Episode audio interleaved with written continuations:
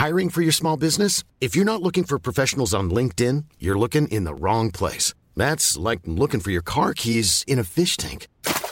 LinkedIn helps you hire professionals you can't find anywhere else, even those who aren't actively searching for a new job but might be open to the perfect role. In a given month, over 70% of LinkedIn users don't even visit other leading job sites. So start looking in the right place. With LinkedIn, you can hire professionals like a professional. Post your free job on linkedin.com slash people today. Escuchas. Escuchas un podcast de Dixo. Escuchas Linterna Mágica con Miguel Cane. Por Dixo. Dixo. La productora de podcast más importante en habla hispana. Hola, ¿qué tal?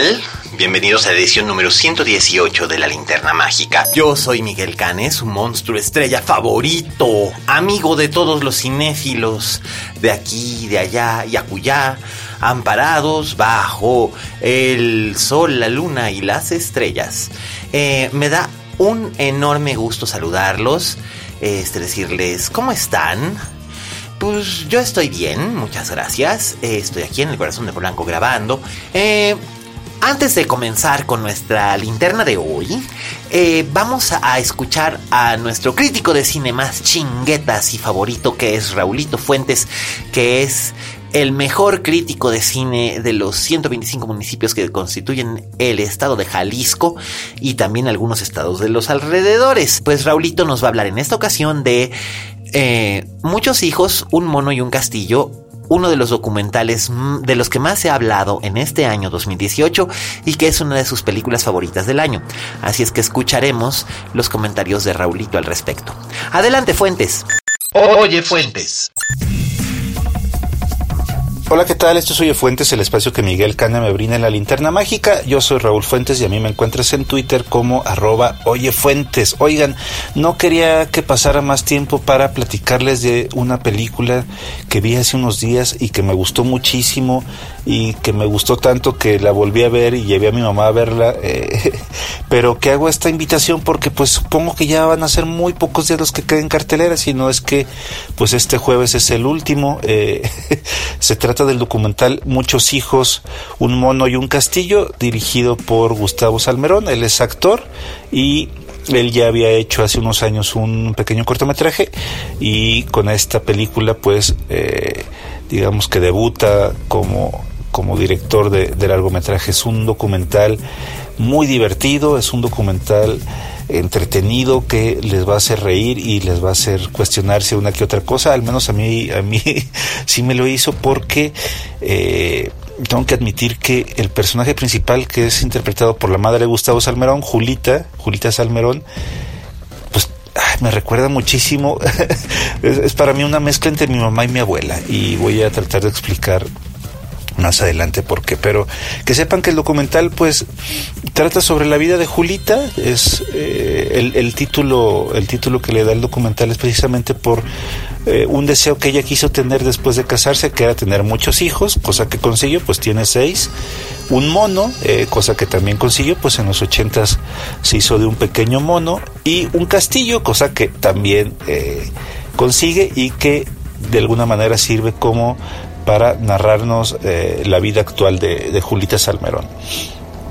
A lo largo del documental hay escenas muy graciosas que tienen que ver eh, con esta idiosincrasia que tiene Julita, que es pues la de ser una señora acumuladora y, y aquí es donde, donde pues sí me da mucha risa y sí me recuerda un poco tanto a mi abuela como a mi mamá porque pues ellas son también personas que que guardan o guardaron muchas, muchos recuerdos, muchas cosas que a lo mejor a uno de nosotros nos parece insignificante, pero para, para Julita es algo muy importante, ¿no? Alguno de sus hijos en algún momento del documental le cuestiona que, que guarde tantas cosas, porque de veras vemos que ella tiene, en su castillo tiene armaduras y tiene los dientes de sus hijos y tiene eh, muchísima ropita de bebé y tiene la, la ropita que ella hizo para sus muñecas y la casa está infestada de cosas, de, de ropa, de zapatos, de juguetes, de cacharros.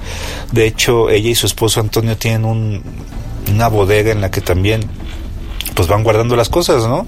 Y como uno de sus hijos así lo indica, eh, pues aquí puedes encontrar algún trasto, dejarlo y llevarte otro. Y vemos por ahí que hay por lo menos unas 15 o 20 macetas. Y en una visita que hace Julita al, a la bodega, eh, pues aprovecha para llevarse unos platos, ¿no? Eh, con, toda la picardía que eso, que eso puede traer. Es una, es una cinta que, que de veras a mí me, me, dio mucha risa ver, pues, la, la intimidad de una familia, porque porque no se ve actuado en ese sentido. Creo que eh, Gustavo Salmerón hizo un gran trabajo al, al sacar los momentos más más especiales de su familia. Eh, es una familia muy unida que se quiere mucho, pero también somos testigos de pues de peleas, de, de diferencias. Por ejemplo, eh, Julita pues quiere mucho a su marido Antonio, pero Antonio de repente ya ni siquiera la toca, cosa que ella, que, que, ella delata en el documental. Eh, los vemos cuando están enfermos, los vemos pasando momentos tristes al recordar, por ejemplo, a la familia que ya se fue o, las deudas que ellos tienen. De veras, me parece que es, es una obra eh, que además de íntima, pues sí tiene una una narración eh, muy fluida. Yo, yo pensaba que por ser un documental hecho a lo mejor en una mini B, eh, también grabado en un iPhone, eh, pues iba a adolecer un poco de, narrativa, ¿no? Que iban a ser más bien una serie de viñetas sobre estos personajes y en eso iba a quedar, iba a ser un bonito experimento. Pero la verdad es que sí tiene un hilo conductor muy interesante que es un, unas vértebras que, que Julita eh, tiene guardada por ahí y que no ha encontrado. Son las vértebras de su abuela y obviamente a sus hijos eso los escandaliza mucho porque pues uno se preguntaría por qué demonios alguien guardaría las vértebras de un familiar, ¿no? Y, y esa, eh, eh, esa pequeña historia pues nos va a ir eh, hilando lo que va sucediendo con, con Julita, con la aparición del mono, con los muchos hijos, con el castillo. Eh, de hecho, la misma Julita cuestiona que, que, su familia o que estos, estas grabaciones familiares pues tengan algún propósito. Ella misma cuestiona al principio del documental que pues es una película que nada interesa ver o que no, no va a gustar porque el público es muy exigente, ¿no? Y eso eh, pues es muy gracioso cuando lo ves al principio del documental y al final del documental porque creo que algo que tiene muy, muy valioso el cine es cómo podemos nosotros vernos representados en los personajes o en las situaciones, eh, ya sea una ficción o un documental, creo que eso no importa. Lo que importa es realmente lo que, lo que deja, lo que deja la, la narración, lo que nos están contando. Y en este sentido creo que este documental es muy entrañable, es muy divertido.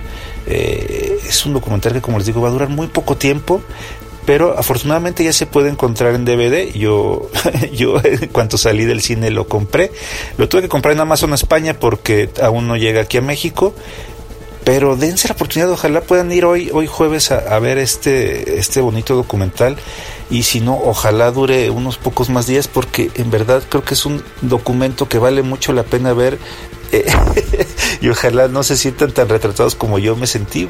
Cuando llegué a mi mamá pues también eh, pues ella rió mucho. De hecho a veces eh, hubo momentos en que se se, este, se tapaba la cara de verse tan, tan identificada con el personaje de Julita es un documental entrañable que pues evidentemente les recomiendo y si ustedes ya lo vieron pues, pues por favor platíquenme qué les pareció, platiquemos de este, de este documental llamado Muchos hijos, un mono y un castillo. Yo estoy en Twitter como arroba oyefuentes, yo soy Raúl Fuentes, les agradezco su atención y nos escuchamos la próxima semana. Hasta luego. Escuchas. Escuchas. Linterna mágica. Fixo.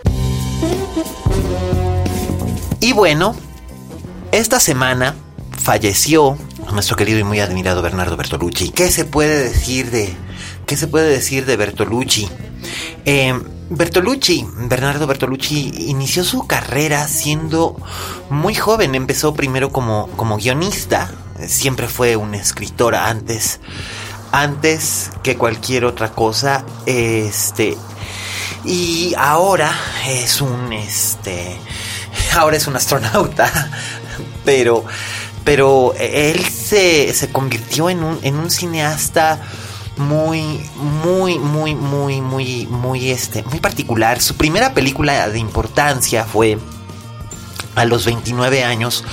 El conformista, en realidad la filmó cuando tenía 28, una gran, gran, gran película eh, sobre, una, sobre una novela de Alberto Moravia, eh, con, con eh, la bellísima Dominique Sanda, con el bellísimo Jean-Louis Trintignant, y era una historia de intriga política pero también acerca de obsesión sexual, de perversión sexual incluso.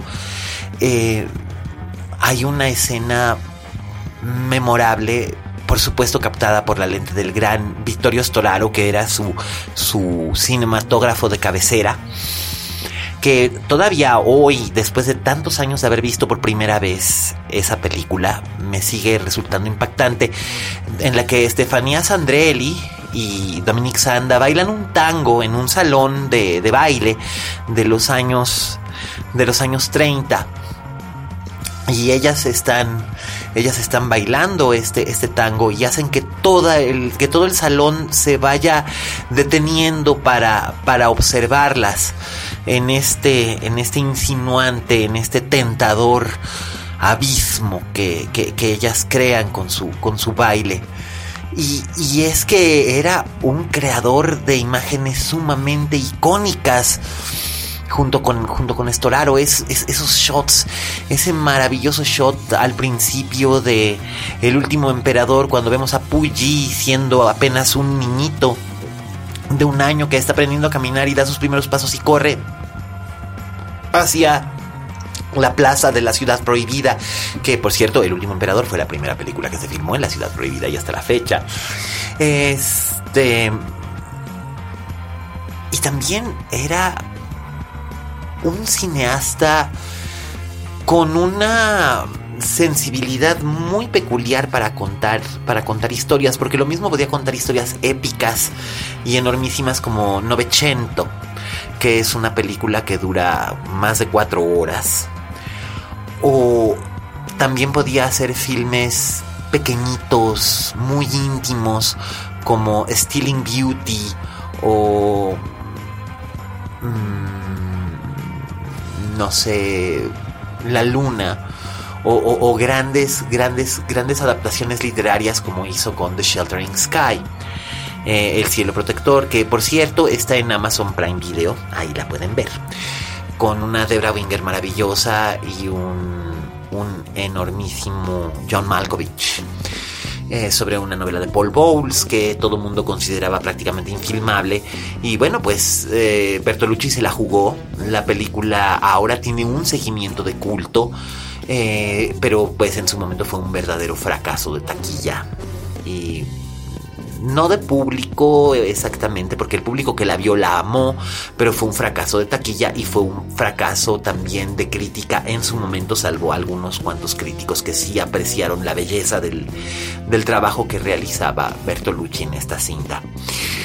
Eh, hablar de Bertolucci también eh, invita a la controversia por el contenido de algunos de sus filmes.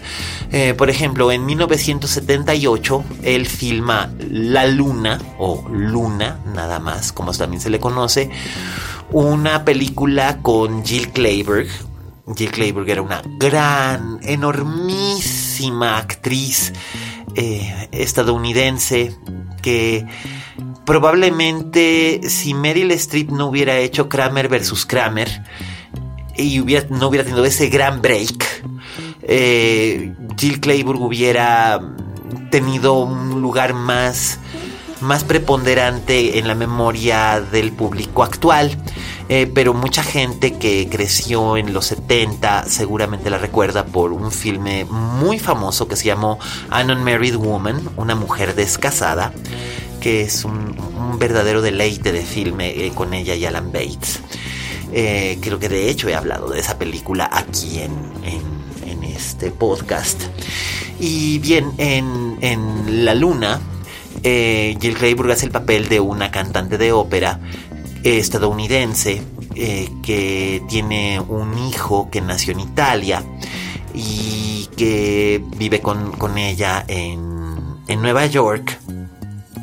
Y cuando ella queda viuda repentinamente eh, de su marido, que no es el padre de su hijo, eh, ella eh, decide viajar a Roma con, con, su hijo adolescente y mientras ella está preparándose para, para hacer su, su, presentación en Roma y, participar en, en, óperas en Roma y en la escala de Milán, eh, su hijo eh, se vuelve adicto a la heroína y ella toma medidas desesperadas, incluso tabú, para, para tratar de salvarlo de, de su adicción.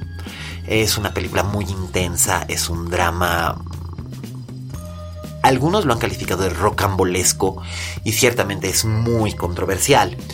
Em, y Jill Clayburgh ahí da una, una, interpretación formidable, pero mucha gente encontró la película demasiado polémica en su momento y por años estuvo eh, medio desaparecida, no se conseguía en video. Ahora sí ya se puede conseguir en Blu-ray y me parece que debe haber estado en alguna plataforma digital hace algún tiempo. Yo tengo un DVD del año de la canica que eventualmente cambiaré por un Blu-ray. Este, espero. Porque la verdad es que a mí eh, el trabajo de Storaro en alta definición me cuachalanga. este. Y en esa película pues generaba controversia y esta controversia se queda eh, corta con la de la que fue su tercera película, su película que fue un escándalo internacional, la que siguió a El conformista, que es El último tango en París, que es una película que ahora está muy disponible en un montón de, plataformas digitales, en distintos formatos, DVD, Blu-ray, etc. Y que significó... Esta película la hizo Marlon Brando antes de filmar El Padrino pero significó, digamos, eh, la vuelta de, de, Marlon Brando a la relevancia después de haber estado perdido durante bastante tiempo en un mar de películas mediocres.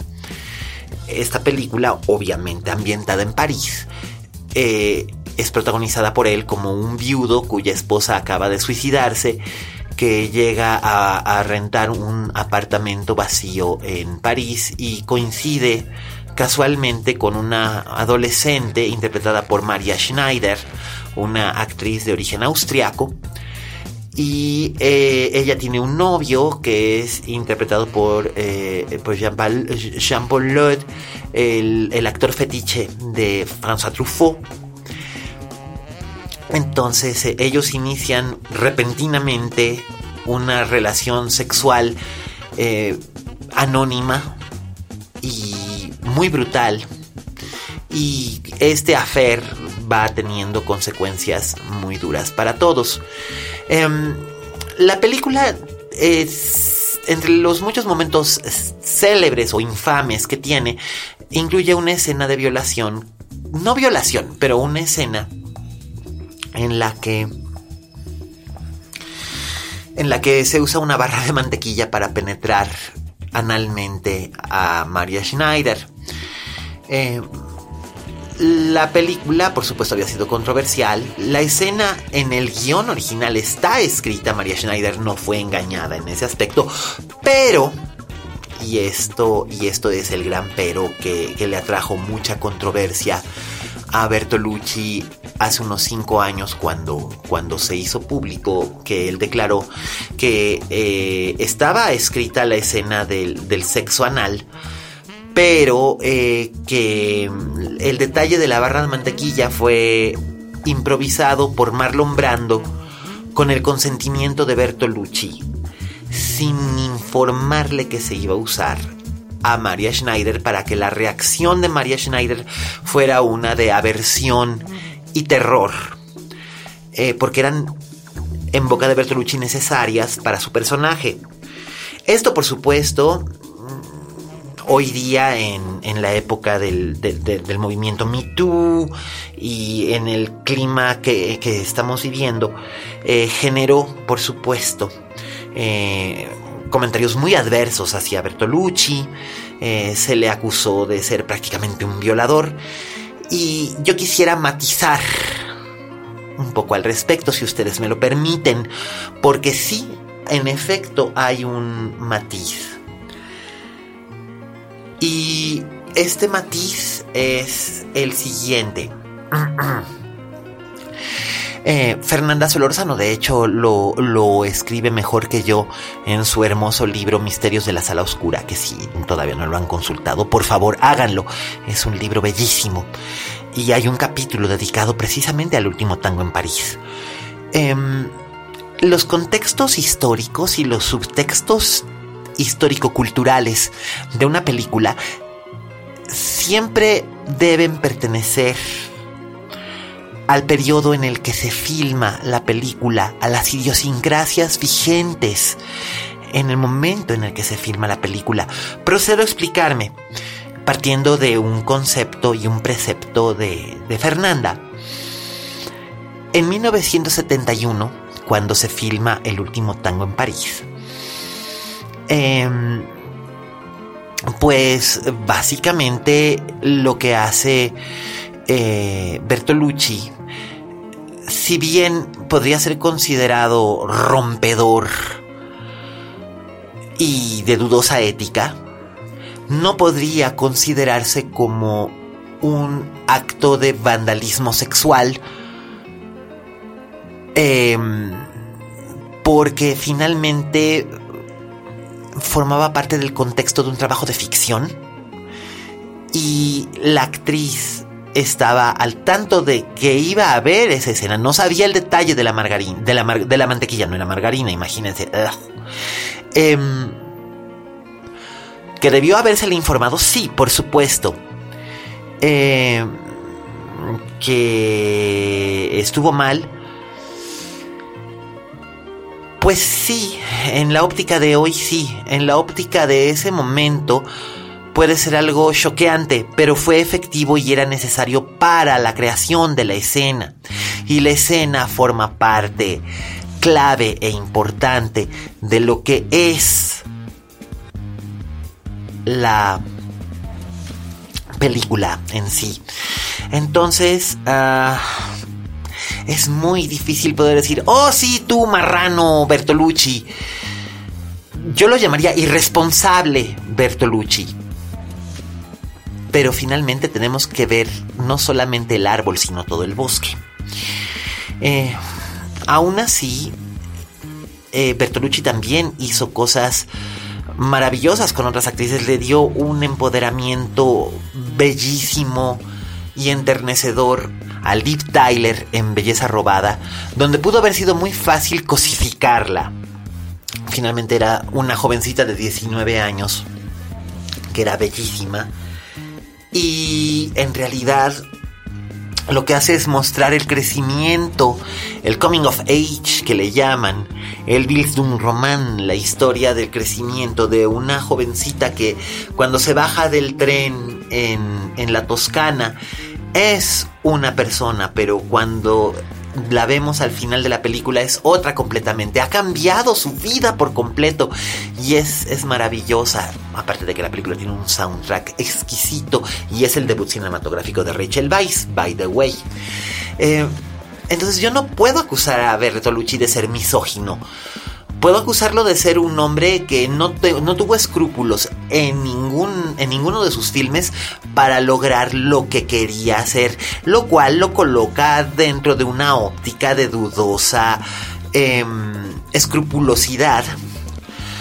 Pero, eh, siendo honestos, tampoco se le puede llamar misógino digo, hay otros directores a los que sí se les puede llamar misógino, pero una vez más, no puedo decir que ni Roman Polanski, ni eh, Federico Fellini, ni Michelangelo Antonioni, ni eh, Ingmar Bergman, ni Bernardo Bertolucci, ni Lars von Trier, que regularmente se les suele acusar de misóginos una que otra vez, en realidad ninguno de ellos es un misógino. No señora, no señor. No me lo parece en lo absoluto, pero bueno, por supuesto ese es mi título personal y mi opinión es como un ombligo, todo mundo tiene uno. Em, Bertolucci era un cineasta muy, muy sui generis. Mucha gente actualmente lo ubica más que nada por The Dreamers, que fue probablemente su última cinta relevante. Fue la cinta que nos dio a Eva Green. Eh, que, convirtió a Eva Green en, un, en una figura reconocida. Eh, y pues no está nada mal esa película, pero a mí me parece menor comparada con algo tan maravilloso como Novecento, en la que Robert De Niro y Gerard Depardieu y sobre todo Donald Sutherland están maravillosos eh, en, sus, en sus papeles y es esta crónica de la Italia de 1900 hasta el final de la, hasta el final de la, de la guerra es, este mundo, es este mundo maravilloso, este retrato del ascenso del fascismo, esas obsesiones políticas que tenía eh, Bertolucci, que no hay que olvidar. Definitivamente no hay que olvidar. Y muchos cineastas aprendieron de Bertolucci. Yo puedo dar fe, por ejemplo, de que Alejandro González Iñárritu le debe muchísimo a Bernardo Bertolucci. Si no me creen, solamente hace falta que vean Babel. Eh, sin la influencia de Robert Altman y sin la influencia de Bernardo Bertolucci y de David Lean, Alejandro González Iñárritu y su guionista Guillermo Arriaga jamás hubieran podido concebir una película como Babel. Y eh, esa secuencia, toda la secuencia de Kate Blanchett y Brad Pitt, eh, es, básicamente un, homenaje a Bernardo Bertolucci. A, hacer este cine hermoso en, en los lugares más agrestes y extraños y en las situaciones más adversas. Si uno lo piensa, Bertolucci era joven, vamos, eran de 1941. Eh, todavía no tenía 80 años, podía, podía haber tenido alguna película más en su interior, pero en años recientes la controversia surgida por, por el tema del último tango en París y también problemas de salud lo habían ido apartando del, del cine y se había dedicado más bien a escribir. Bertolucci deja una huella muy importante y no me importa lo que la corrección política nos dicte eh, creo que no tiene, no tiene caso querer ver el último tango en París o la luna o el cielo protector desde la óptica de hoy. Porque entonces encontraremos que El cielo protector es una película completamente racista, porque la novela de Paul Bowles ahora la encontramos completamente racista, cuando en realidad cuando se escribió no era racista, estaba escrita en un mundo racista. No sé si me explico correctamente, pero confío en el criterio de quienes me escuchan para que entiendan a lo que me estoy refiriendo. Eh, si todo lo hiciéramos con la óptica tan limpia y tan políticamente correcta que nos dicta el hoy, entonces eh, una película como El Padrino no podría ser, porque ¿cómo podríamos justificar la putiza que le pone su marido a Connie Corleone, que es básicamente el detonante para uno de los momentos más importantes de la película? Y ya no hablemos del trato que le da Michael Corleone a Kay. Em, ¿Me explico? Y, hay gente que dice, ay, es que Francis Ford Coppola es un misógino y maltrató a Winona Ryder cuando filmaron eh, Drácula. No es que la haya maltratado por el hecho de, maltratarla de un modo salaz. Em, Coppola estaba acostumbrado a hacer un tipo de cine recurriendo a ciertos tipos de efectos para obtener cierto tipo de reacciones de sus actores. William Friedkin en El Exorcista hace lo mismo. Bernardo Bertolucci en El Último Tango en París hace lo mismo. Ingmar Bergman hacía lo mismo, hace lo mismo en Cara a Cara, donde Lee Bullman probablemente da la mejor interpretación en cine de la segunda mitad del siglo XX a manos de una mujer. Y para obtener esa, esa, esa gran escena que cuando ustedes vean cara a cara sabrán a qué escena me refiero. Raúl Fuentes seguro sabe a qué escena me refiero. Eh, él hizo sentir tan mal a Lee Bullman que en ese momento todavía era, era su mujer, todavía era su compañera, la madre de una de sus hijas, y la hizo sentir tan espantosamente mal y logró una gran escena. Y no hablemos de la escena de la violación en escenas de un matrimonio. Eh, a lo que voy es esto. Muchas veces un artista creativo y un actor o una actriz tienen que llegar a un compromiso para hacer una escena violenta, brutal o catártica. Vuelvo al punto de la barra de mantequilla. ¿Debió habérsele dicho a María Schneider? Sí. Pero María Schneider no entró engañada a hacer la película, que eso es lo que mucha gente piensa, que ella no sabía que iba a tener todas estas escenas de sexo o natural y horror este, con, con, Marlon Brando. Eh, no, tampoco, ¿eh? Tampoco. Tampoco. Y luego dijeron, es que se volvió drogadicta. No es cierto. No es cierto, María Schneider ya tenía problemas psicológicos y era emocionalmente volátil. Eh, lo dijeron, sus, lo dijeron sus, propios biógrafos antes incluso de hacer El último tango en París y los problemas se recrudecieron cuando filmó al lado de Jack Nicholson y bajo la dirección de Antonioni El pasajero. Entonces, que una personalidad sea frágil y vulnerable y, y se quiebre es una tragedia, pero no podemos culpar a un solo elemento o a una sola mala decisión de lo que finalmente es una serie de circunstancias y decisiones. Pero a lo mejor aquí estoy pontificando de más en algo que ni siquiera me atañe.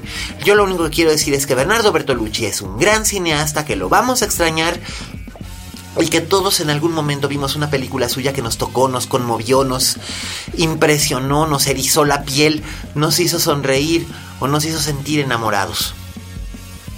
Y eso, eso es algo que no todos los cineastas consiguen. Y mucho menos dejar una obra tan completa y tan llena de emociones. Te echaremos de menos, Bernardo Bertolucci. Y bueno, así llegamos al final de la edición número 118 de La Linterna Mágica. Eh, quiero agradecerles, eh, por supuesto, siempre todos los mensajes que nos envían con el hashtag Linterna Mágica. Eh, me alegra mucho saber que se les movió la curiosidad por ver cosas de Nick Reg. La verdad, vale muchísimo la pena y sigo recomendando Don't Look Now. Y bueno, por supuesto, quiero mandar, como siempre, saludos a nuestros escuchas. Hoy que estoy grabando es el cumpleaños de Liliana, Liliana mi queridísima amiga que nos escucha y que ha hecho a sus familiares escuchas de este podcast.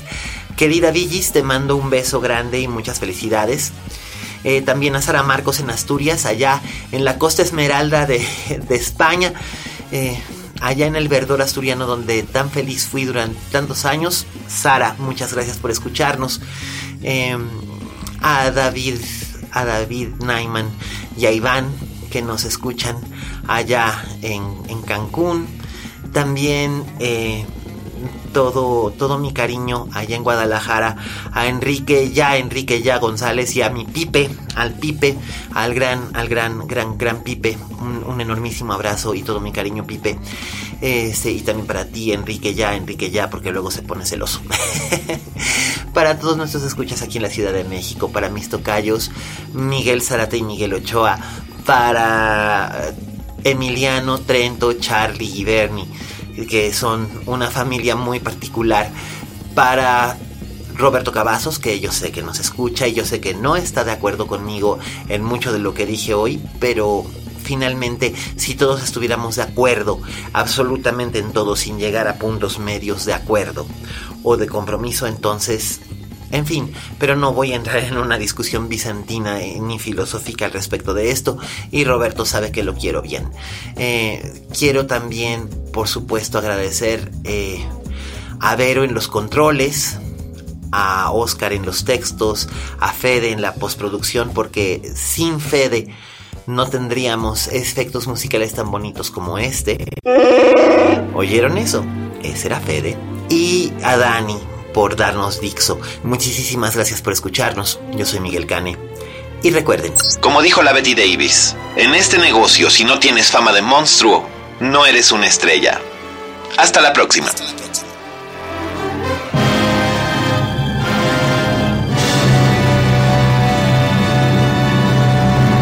Dixo presentó Linterna Mágica con Miguel Cane.